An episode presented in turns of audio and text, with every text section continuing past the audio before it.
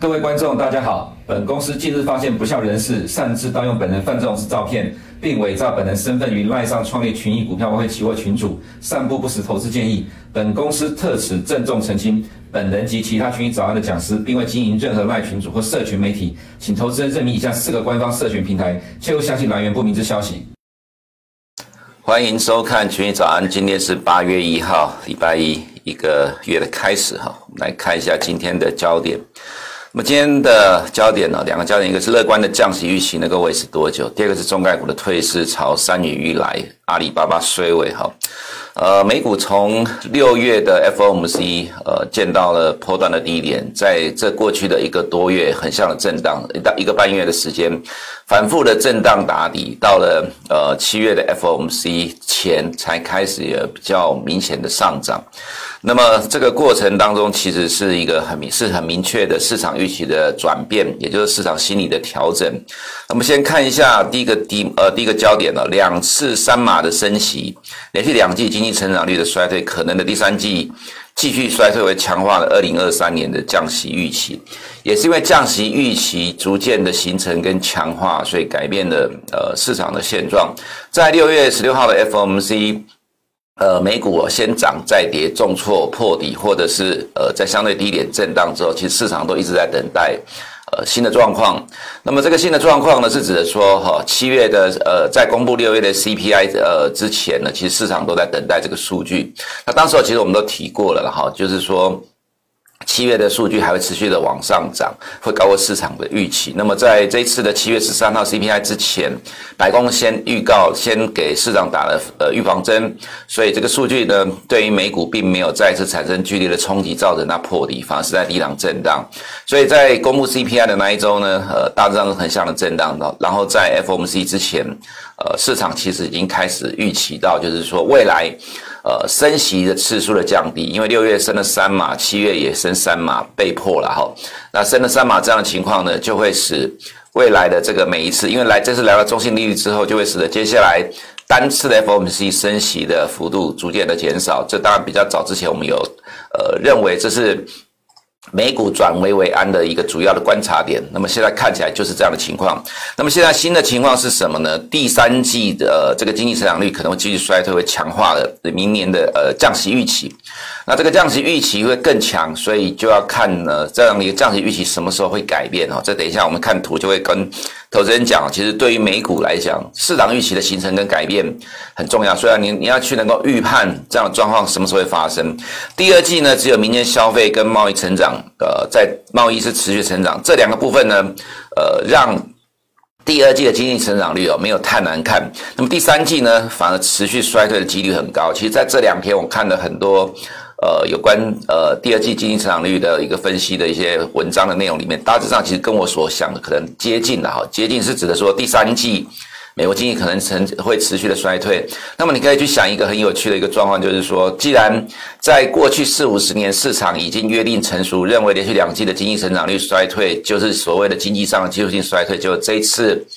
呃，再次出现了，但是呃，美国官方却不断的大力宣扬说这不是经济衰退，其实让金融市场不能说无所适从了。好了，你要这样讲也可以啦，那我们就陪你一起玩，他就表示呢，能够让多头继续玩下去，短线的多头了哈，所以。这个预期什么时候会改变？其实就是看着未来的数据，边走边看。刚好又碰到了 FOMC，呃，调呃，就是取消了前瞻指引，所以它会使未来呢每个 Fed 官员的谈话跟经济数据都会对市场产生很大的影响哈。再来呢，我们来看一下二零二三年的降息预期跟 Fed 是否继续升息九月三嘛，这个打个问号啦，因为只有时间能给答案。其实我们早在这个节目里面过去两个月就常常说哈。今年的下半年到明年的下上半年，美国股市一定是剧烈的震荡，因为会随着市场的一厢情愿乐观跟最后真实的情况发生，呃，跟市场预期的不太一样，所以会产生剧烈的震荡。比如说，在这几天我看了很多美国呃比较偏向研究学界的部分的看法了哈。其实从呃过去这一个多月以来，市场的预期都非常乐观，认为明年要降息。上礼拜四的 GDP 数据之后，降息预期更强化了，所以市场呃看到了这一波的反弹。不过经过了这几天的消化，我看到越来越多的情况呢，很多的学界在讲说，明年的 Fed 不会如市场预期的降息，反而会继续的升息，很有趣了哈。这里面另外一个数据，我们来讲来看七月的 CPI，现在市场预估值是八点八。那么，呃，在六月的 CPI 是九点一，创了历史新高，也超过市场的预期，可是并没有造成美股的大幅的下跌。我记得在六月底的时候，哈，六月底当时候在看七月、八月的数据的时候，当时我们参考 Bloomberg 的数据，当时有提到说，七月的数据会再往上走，那么，呃呃，八月数据会稍微掉下，啊，对不对？六月数据再往上涨，创新高，但七月稍微掉下来。当时候所看到的数据，七月预估大概就是八点八，经过了一个月之后，现在其实。呃，市场预估值就是八点八，所以其实彭博预估的数据还真的蛮准的了哈，所以我们还是会在这个基础上去持续的判断市场。那么其实从这个角度来看的话，呃。如果照他们所看的，八月、九月会再往上涨，创新高，那这就，是我们在刚刚所提到的啊，只有呃市场预期被一个强大的事件改变，才会呢造成市场下跌。这就是九月可能会升三码，或者明年继续升息。但是其实现在距离九月的 FOMC 还有六个礼拜，其实还早了，不用太担心。所以呃，我们当然一常强调了四个字：边走边看。距离呃九月的 FOMC 还有一段时间空窗期，其实市场对于呃未来九月是不是会升三码，我想。可能至少要等到八月下旬才说，才再来看的，近期当然是不会的。那么再来就是美国的上礼拜五公布了一堆经济数据里面了哈，在消费类的部分呢持续的趋缓，等一下在图的部分来做个说明。另外一个重点哈，就是美国的六月 P C 再创新高。呃，我们常常在讲，在节目中提到说，其实今年以来，呃，CPI 比美国的 P C 来的更重要，因为你看到美国的官方包包括发言人拜登。呃，在 CPI 公布之前，都会先呃做个评论，但是呃没有对 PCE 做个评论。但是 PCE 是 Fed 的官方呃认定的通膨指标。不过呢，大家当然现在已经很少在看了。可是我们看到的是。呃，六月的 PC 再创新高了哈。呃，我们直接呃这边文字的部分先讲，已经讲了差不多了哈。我们就直接先看一下图的部分好了。降息的预期呢，呃，的确就是现在呃支撑美国股市强劲反弹最主要的关键。呃，但是哈，呃，重点在经济数据表现出来的情况，能够让这样的一个反弹维持多久？我们看到这些图。图例的部分里面，这里就很清楚了哈。呃，明年存货衰退了二点零一 percent，另外一个。呃，比较大的呢是这个住宅投资，这是受到升息压制高通膨的影响。那么高通膨使得零售商开始削减通膨，要过呃，在夏天这个这个时间点要过冬的。那么我们在上礼拜有看到一个明年库存的数据了哈，才从高档下来。所以所以高高通膨如果持续的话，基本上削减库存的动作仍然会持续。所以从这个角度来讲。呃，在第三季应该是持续的衰退往下掉。那么第二季呃，民间呃这个出口的部分大幅度成长，这是因为第一季的负三点三，基期很低，所以第二季反弹。那么如果照现在这个状况来讲的话，第三季呃出口这个部分的贡献其实并不会高。那么其他的部分受到升息的关系呢，所以住宅投资仍然往下掉。那么所以这里面能够维持成长的，很可能只有政府支出这一块。为什么呢？因为看到耐久财订单的部分。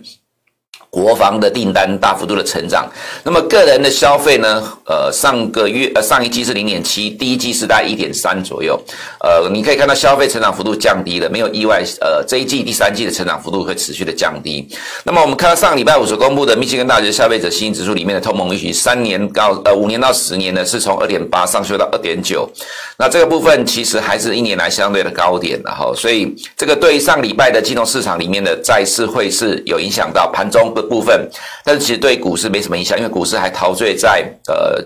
未来明年会降息的预期哈。那这是我们看到的美国的个人支出的年增率的部分了哈。这其实从去年的高点一路下滑，就是美国的消费动能、个人支出的部分的确是在减缓的情况。那么消费者信贷也连续两个月的下滑了，这个是从呃上周五晚上公布的个人支出里面去拆解它的细项。我们看到黄色 service 的部分，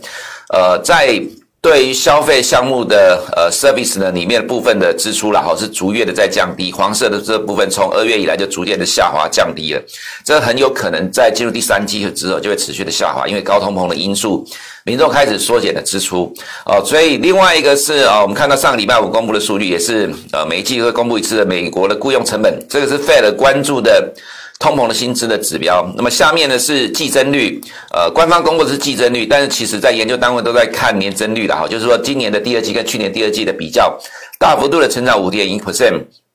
那么在拆解里面的状况了哈，分几个项目，黄色的是 wage 公司的部分，然后呃这个蓝色呃这个蓝色的部分呢，浅蓝色是 total compensation。呃，再来最下面是 benefit，它的差别在哪里？了哈 total compensation 大概就包含了奖金类的部分，然后 benefit 呢，可能包括所有的福利，比如说公司提供给你的保险等等之类。这几个呢，从年增率的角度来讲，其实全部快速大幅度的上扬。所以对很多的当研究机构来讲，看到这个状况，就呃大概可以得到一个清楚的结论了哈。其实，在明年 Fed 不太可能会降息，甚至要继续的升息。那么我们另外看到一个重点，就是上礼拜五晚上公布的 PC 的数据，我们看到。PC 的月增率，呃，六月份是一点零，这个数据是这一波的通货膨胀公呃上升以来单月增幅最大的。我们看核心的 PCE 呢，单月增幅零点五九，零点五个 percent 哈，这也是近半年以来单月增幅最大的。那么如果照现在不能预估的状况来看了哈，未来几个月美国的核心 PCE 会继续往上的升高，另外一个是 PCE 也会继续往上涨，这个其实跟大家呃颠覆了一般的认知，说认为美国通膨已经见顶了哈。那其实它这里面所讲的最主要原因是因为在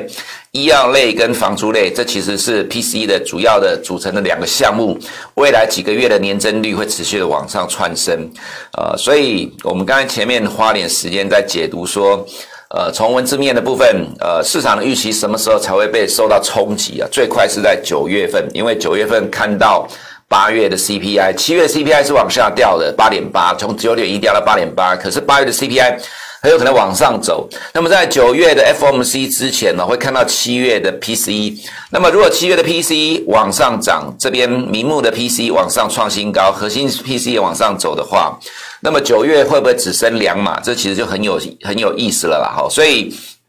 市场认为说，呃，现在的呃强量强大的降息的预期支撑了美国金融市场。呃，支撑的美国股市了哈，但其实这次可能就是短期的呃反弹，这个反弹会维持多久？端看经济数据。那么重点的经济数据，呃，可能在这一两周看到是非农业就业人口数据跟呃下个礼拜的这个 CPI。我暂时来看呢哈，我们倒觉得这都会对于市场来看呢是会比较偏向正面的情况。那么进入股市的部分呢哈，就是利率越高，金融环境越松，这很有意思啊。我们可以了解到，就是说在过去几次的 FOMC 呢都有提到呃 Power。都是说要让美国金融环境趋紧来降低美国人的消费，可是反而升息越多次，美国金融环境更松。那么第九点呢，是我们上周所提过，这是其实这是现在美股的现状。这个现状呢，你要去能够解读了哈，才能够去看得清楚市场接下来要怎么走。因为债券殖利率的大跌，因为降息的预期升高，所以造成了债券殖利率的大跌。那么债券价格上涨。债券直接倒挂，所以强化了美国经济未来衰退的预期。既然因为有了强烈的衰退的预期，所以未来对于未来的降息预期就更强烈。那么对于短期的美股就会乐观，但中期是剧烈的震荡哦。我们在节目中常常讲了一句话哈，我们常常提到说，如呃美国股市要能够上涨，关键在于有一个对于股市友善的中央银行。我们常常举。二零一九年做例子，在历史上其实很多次都是这样的情况。意思指的就是说，二零一八年的贸易战让美国经济下滑，企业获利下滑。到二零一九年，呃，美国的企业获利呃进入了衰退的阶段。但是当年度很多美国的大型股仍然上涨，原因在于当年的 Fed 降息，这个降息的动作就代表的。中央银行支撑呃美国经济跟股市，那么现在市场预期明年会降息了，不管到底最终会不会发生，如果没有发生，当然股市会进入一波新的修大的修正。当然发生了，呃，自然对于现在的美股，对于现在到明年的美股来讲，它就是利多。所以为什么近期会有反弹，就是预期明年的降息哈。我们看一下，这是高盛的金融重要指数，这是美国金融市场普遍认知拿来当做衡量金融市场的呃松宽松或紧的工具的，就是蓝色的这一条线。我们看到这橘色的呢是 Fed 的基金利率了哈，最近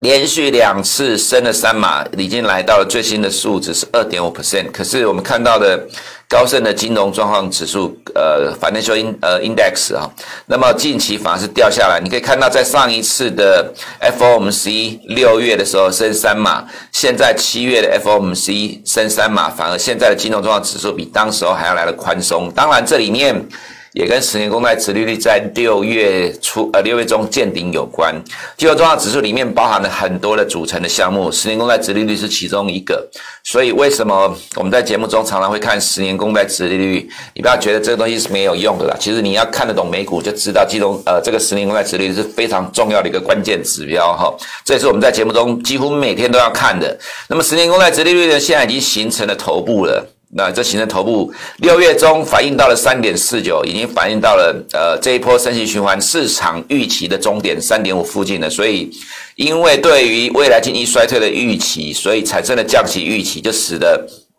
十年公债殖利率一路掉下来，形成了头肩顶的状况。那既然是这个情况，自然呃股市就能够涨得动，尤其是在纳斯达的部分了哈。那么殖率倒过来，其实三个月跟十年的利差也在快速的缩小。自呃，自然现在市场都认为明年的美国经济一定会衰退，这个几率非常的高。那么利率的预测仍市场仍然是预期呃明年会降息零点五 percent，这部分都没有什么太大的改变了哈。那么再来我们看一下美元的部分，呃，所以美元这边都是因为欧元区的因素加上避险的因素所带造成的结果。那么在殖利率，呃，美国十年公债殖利率在六月中见高点之后，后面这边欧洲因素推上来，但是欧洲因素推上来已经呃到了这边来讲，没有办法让欧元再继续的破底了，加上债券殖利率的大跌，市场预期降息了哈，所以使得美元在逐渐的转弱当中。我们之前也提过，这是缓步的震荡做头盘整的状况了哈，会随着时间的推进，慢慢的转向弱势，但是因为欧元的状况不太可能呃。急速的往上升值，因为欧元区的状况真的不好，所以呃，要来自于欧元的升值去推动美元贬值，这个力量不大，反而会是在其他的非美货币的升值去压抑美元，这个空间比较，这个几率比较大。但是也是因为这样子，呃，因为这些权重比较低，所以美元的呃这个弱势会变得很长期缓慢的震荡偏弱的走势哈。美股三大指数的本益比现在呃 S M P 五百未来一年未来十二个月本益比降到了十八倍。呃，这其实是呃，这过去十年来平均本益比差不多稍微高一倍左右的一个水准了哈。那反正反正市场反弹都要找理由，那么看到本益比的确降低了。那么今天早上目前美股期货的下跌两个因素了哈，一个是刚刚前面有我们没有提到有两个 Fed 的。官员谈话就是 Neel Kashkari 跟 Raphael Bostic 的谈话，那么再来就是礼拜天公布的呃这个中国的 PMI 的数据，中国的 PMI 数据呢呃制造业是下滑，所以现在亚洲市场呃美股期货在跌哈，不过我觉个人觉得它只是暂时受到亚洲部分的影响，那所以在美股各个部分来看呢哈，因为降息的预期，市场认为美国经济趋缓或衰退，明年呢被迫降息，进入消经济的坏消息是股市好消息的阶段，道琼突破了颈线。呃，我们认为会在颈线反复的震荡，S&P 五百距离颈线还有一段时一段空间，不过空间不大了。呃，我们认为未来也是反复的震荡，好，在颈线反复的震荡测试。那么债券殖利率很难再上涨，所以对科技股是相对上比较有利的哈。那么也是在颈线反复的震荡。那么回到欧元区的部分，第二季经济成长率零点七，显然呃这边高于预期的零点二，第一季零点五。德国第二季经济成长率是零点呃零点零，预期是零点一了哈。那么这是欧元区上礼拜五公布的呃七月呃七月的 CPI，预期是八点七，实际上是八点九，在。粉色这个数据，你可以看到，其实西班牙已经来到十点八了。通膨在欧洲地区变得更恶化、更糟糕，并没有改善的迹象。呃，这个会使得接下来欧元区的经济压力非常的大，因为虽然被迫升息，可是升息的空间也不大。另外是我们看到美国跟欧元区的经济成长率，下面是欧元区，上面是美国。如果从经济成长率的部分来讲，其实你会不会有一个一个想，我们会有一个想法啦，就是。呃，今年的第二季的呃，这个美元的走势其实是不是误解了，或者是说涨太多了？原因是如果你看到微笑曲线理论两个部分，美元升值只有在两个时候，一个是在避险的时候，一个是在美国经济成长率，美国经济成长比其他对手的地区来得强。不过美国今年的上半年经济成长率是衰退的，但是欧元区状况比美国还要来得好，就今年上半年的美元涨很多了。这就是为什么美元会进入修正的一个原因哈。不过下半年欧元区的经济也会进入衰退的状况了，所以其实没有好到哪里去。这是我们刚才前面所讲到，其实美元即使已经看到了呃相对的高档了，但是呃也是缓步的震荡、高档震荡的情况了哈。那么市场对 ECB 的升息的预期持续降低，明年大概升到一个 percent 就大概会停下来了。那么其他的部分呃欧洲股市了哈，因为毕竟。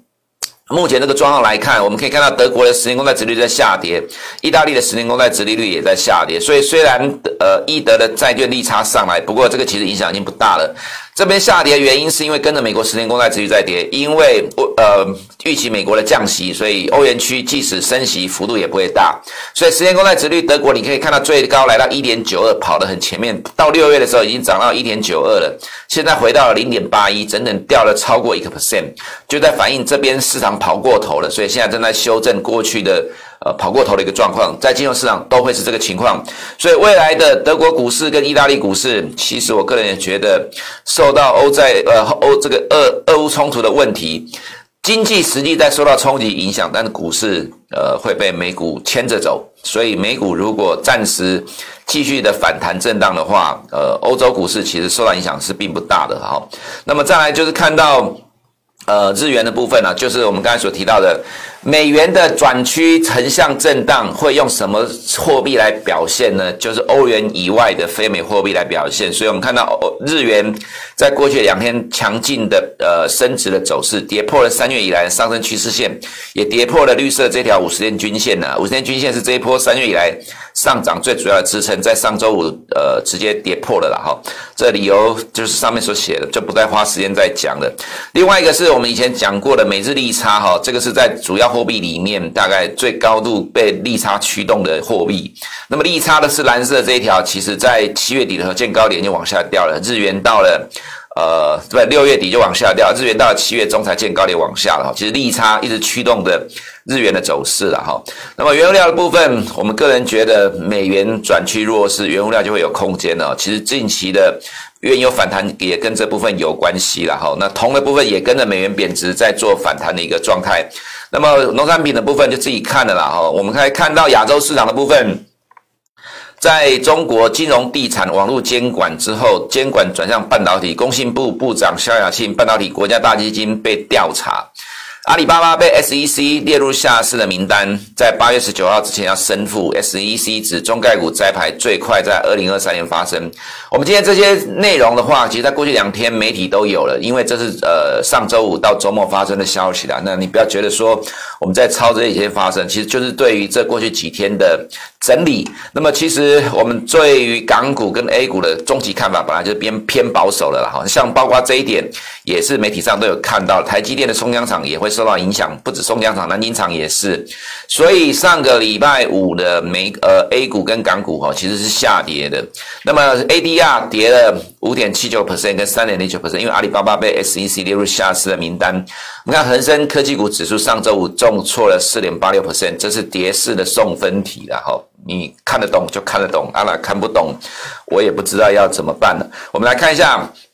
阿里巴巴的港股上周五跌了六点一个 percent，但是 ADR 跌了十一点一二 percent。今天的港股会继续反映这个利空。另外是腾讯，官方对网络企业的反垄断监管没有停，所以上周五也跟着重挫了四点三六 percent。再就恒生指数呢，呃，上周五也重挫了二点二六 percent，这是跌势的送分题了哈。再来，我们来看一下。呃，在 A 股的部分，A 股上周五，呃，上周周末，呃，礼拜天的时候公布了官方的 PMI，那么制造业的 PMI 在呃。六月一度转到五十 percent 之上之后呢，七月又掉下来，因为疫情再次起来的关系，所以又影响到了制造业。今天早上的美股期货亚洲时段的下跌部分跟这个因素有关，哦，但是要我晚上还是会跟着美股的脚步在走了，至少亚洲时段先反映这个部分。所以今天的呃，不，上个礼拜五的这个中资地产股指数重挫了二点五二点零五 percent 啊，我们还是认为官方近期推出的这些政策解救房地产市场都将徒劳无功。因为毕竟这已经是长期的问题了哈，房地产风暴，银行绝对是受害者，所以金融股指数也跌，创业板指数跌了一点三一 percent，宁德时代看起来头部也要形成了。上周的 A 五十跌了一点三五 percent，从盘跌变成急跌，这神仙也救不了了哈。我们来看一下，呃，台股的部分呢哈，Pelosi 呢，在他公布的行程里面并没有台湾，但有没有可能来台湾呢？其实，在过去有几次美国的议员。来台湾访问，并没有在公开的行程里面就突然跑来台湾，让对岸措手不及。所以，虽然 Pelosi 公布的行程里面并没有台湾，但其实呃，在政治上或者在新闻上，我想大家都看到，Pelosi 还是有可能突然跑来台湾啊。其实中国也在警戒这个部分，所以为什么在昨天开始啊，昨这两过去两天开始在福建军呃实弹演习，还有对岸的军机呢，呃变得更多了啦哈。其实我们个人觉得本周的上半周可能市场也会观望这个部分。当然，另外还有就是呃，现在进入八月一号开始之后要公布营收，那这些部分呢可能会对市场产生压力。那么再来就是哈，要拉指数，除了台积电之外，我们个人觉得其实金融股比较有机会。为什么哈？我们来直接看一下金融股的部分。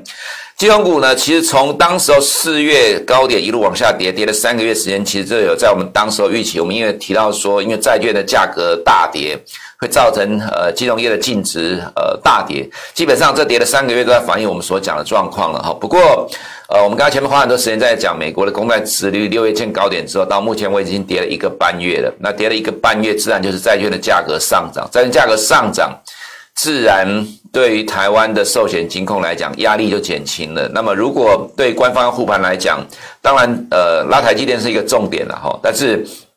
除了台积电之外，要对指数有帮助的，大概就是只有金融这一方面会比较有机会。所以这是我们认为说，大家现在都很乐观。呃，台股现在要跟着美股反弹的。那么现在美股呢，可能最慢了哈，最慢是到九月的 FOMC 才会有一波新的大修大修正。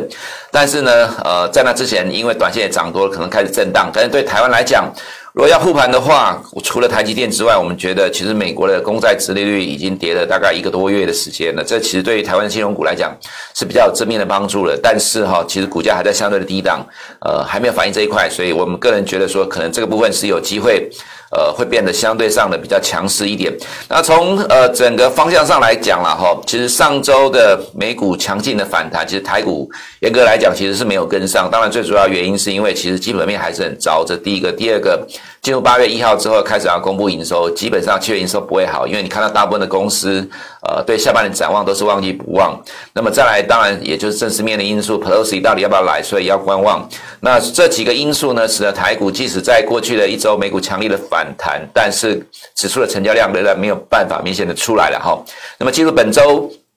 呃，即使上礼拜五美股还是有上涨，不过我们认为这样状况可能会使得台股仍然成交量不会明显的放大，市场仍会观望。我想台股持续的呃量缩震荡，等待明朗未来明朗的情况，可能还会维持一段时间。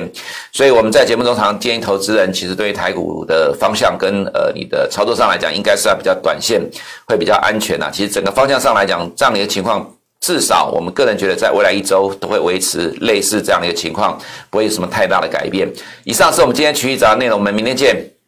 如果你不想错过最新市场动态，记得开启小铃铛并按下订阅。此外，我们在脸书、YouTube 以及 Podcast 都有丰富的影片内容，千万不要错过。每日全球财经事件深度解说，尽在群益与你分享。